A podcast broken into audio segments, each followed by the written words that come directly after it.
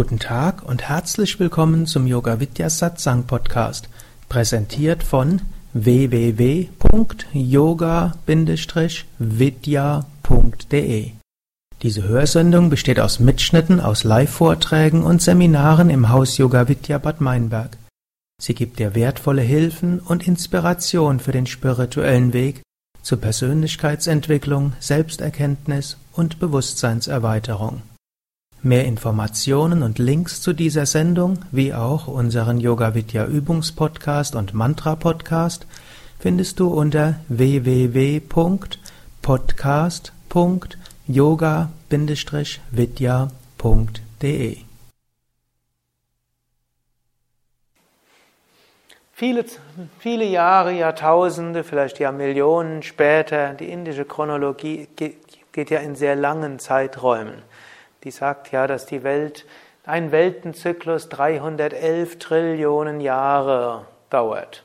Allerdings nur in einer Ausprägung, wie es im Siddhanta heißt. Manchmal wird ein oder zwei Nullen mehr oder weniger, woran man sehen kann, ist auch nicht wörtlich zu nehmen. Jedenfalls haben die alten Inder die Welt in sehr viel größeren Zeiträumen gesehen, als es die Griechen gemacht haben oder auch die christlich-jüdische Kultur, die angenommen hat, die Welt wurde irgendwie, weiß ja noch mal genau, wann angenommen wurde, wenn man alte Patriarchen im Alten Testament zusammenzählt. Irgendwas 4000 vor Christus oder so ähnlich. Ne? Oder der Plato hat auch zwar auch irgendeinen Kreislauf gemacht, aber mehr als ein paar zigtausend Jahre ne, war die Welt dort auch nicht alt. Da haben die Inder schon in 311 Trillionen Jahren Zyklen gedacht. Und das ist ein Schöpfungszyklus, von dem es dann unendlich viele gibt. Hm. Jedenfalls, hm, dort gab es einen Kampf zwischen Devas und Asuras. Die Devas hm, waren die, sind die Engelswesen, manchmal auch als Götter bezeichnet, und die Asuras, das sind die Dämonen. Und die beiden kämpften wieder gegeneinander. Und sie kämpften und kämpften und die, Deva, die Asuras gewannen und vertrieben die Devas aus dem Himmel und aus der Erde. Und so waren die Devas ziemlich äh, heimatlos in irgendwelchen Ecken des Universums. Und nachdem die Devas aus eigener Kraft nicht gewinnen konnten, wandten sie sich an Brahma, Vishnu und Shiva, hm, die drei Grundkräfte des Universums, Schöpfer, Erhalter und Zerstörer, Manifestation des Göttlichen. Und als die drei das hörten, dort wurden sie ärgerlich und aus ihrem aus, und sie wurden so ärgerlich, dass aus ihrem dritten Auge heraus ein Lichtstrahl herauskam, ein Feuerstrahl. Und da sie drei, alle drei sich gegenüberstanden, verband sich der Feuerstrahl aus allen dreien. Und dann ärgerten sich noch alle anderen Devas auch. Und alle Feuerstrahlen des Ärgers verband, in gerechter Zorn war es ja, verband sich dann in Gestalt einer Göttin. Und diese Göttin, hm, Durga genannt, wir können ein kleines Bild sehen, hm, Durga genannt, ritt auf einen Löwen, sie streckte die Zunge raus, sie lachte ein schallendes Gelächter und von den Schritten des Löwen erbebte die Erde. Dann der Chef der Dämonen hieß Mahishasura. Und Mahishasura heißt der Büffeldämon. Mahisha heißt es eigentlich der Büffel. Und der hörte, wie die, dieses Erdbeben auf der Erde, und er ging mit seinen Horden von Dämonen dorthin und sah dort diese Durga. Und hm, er wusste erst nicht, was passiert, und dann sagte die Durga ihm, er möge wieder zurückkehren zu Patalaloka, zu den niederen Welten, die ja sein gerechtes Reich wären. Dort wäre er wohl behütet, das wären seine Ebene. Hier auf der Erde und dort auf dem Himmel hätte er nichts zu suchen.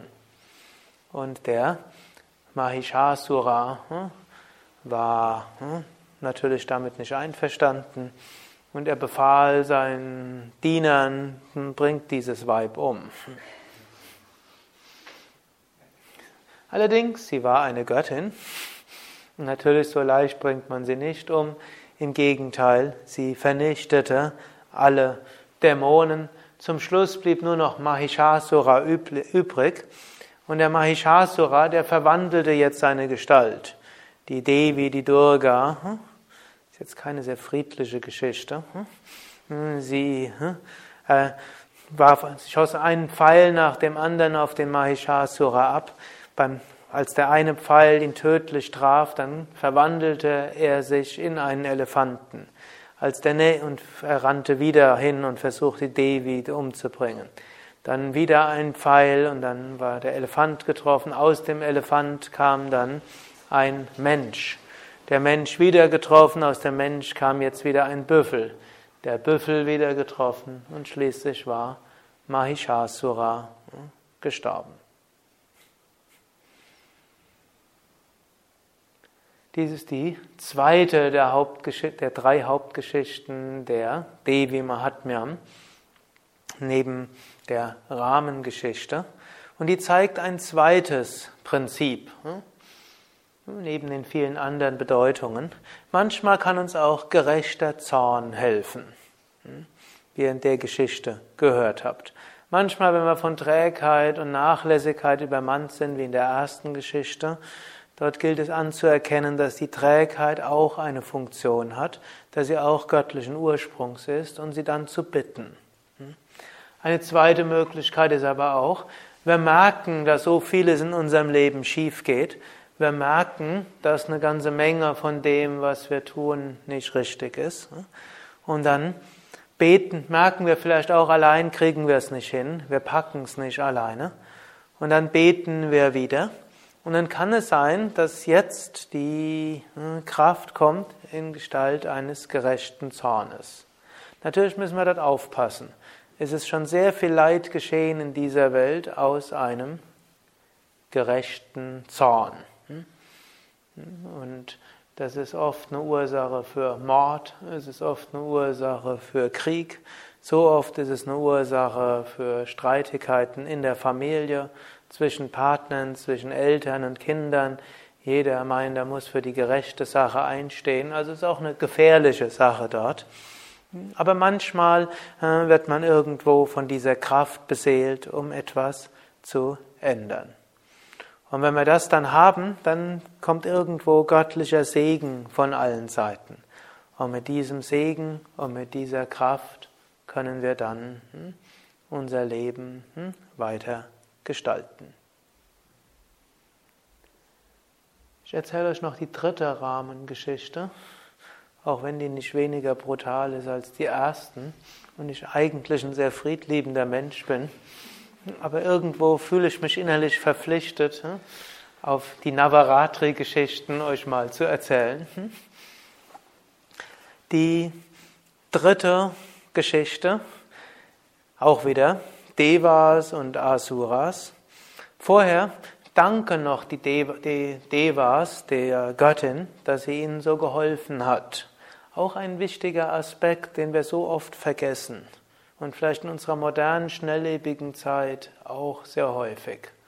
Wir vergessen die Dankbarkeit. Wir haben irgendeinen Wunsch, er geht vielleicht in Erfüllung und gleich wollen wir das nächste. Wir haben einen Menschen, der tut zehn Dinge gut für uns und mit dem elften sind wir unzufrieden. Was machen wir? Wir ärgern uns über die elfte Sache, statt dankbar zu sein über die zehn, die vorher waren. So häufig ist das. Und zu den Lamentierern gehöre ich manchmal ja auch.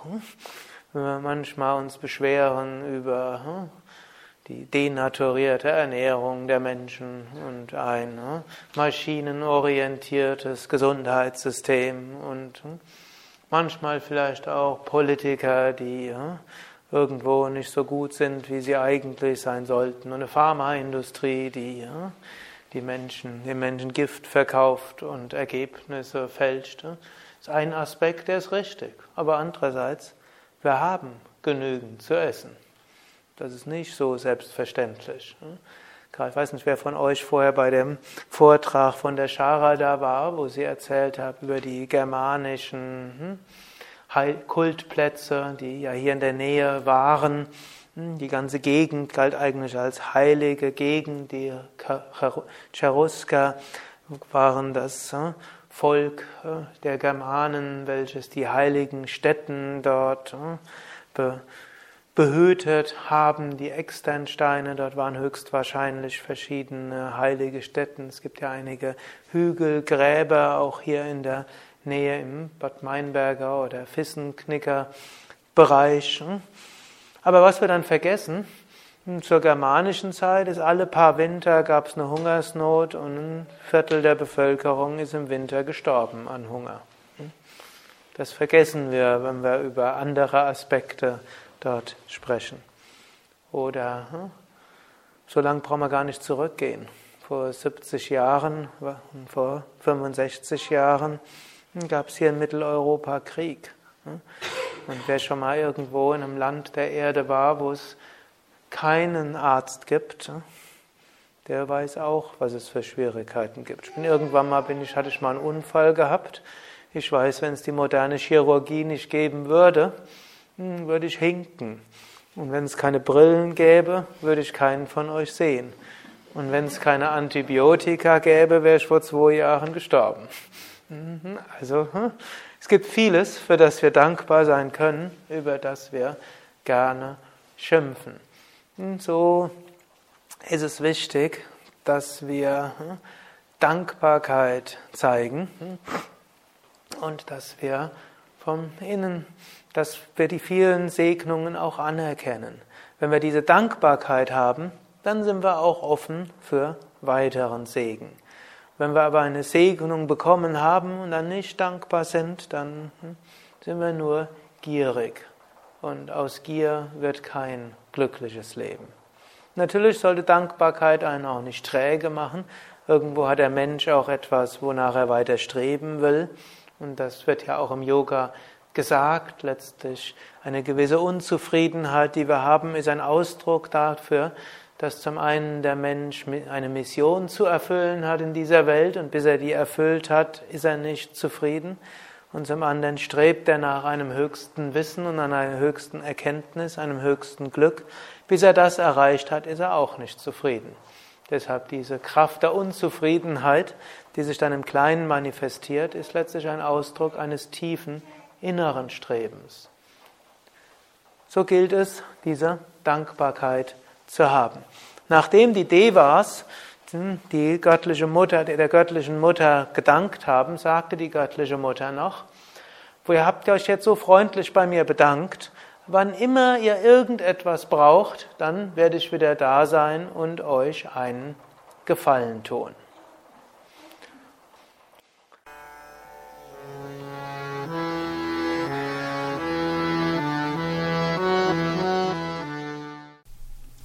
Dies war also die aktuelle Ausgabe des Yoga Vidya Satsang Podcasts, präsentiert von www.yoga-vidya.de.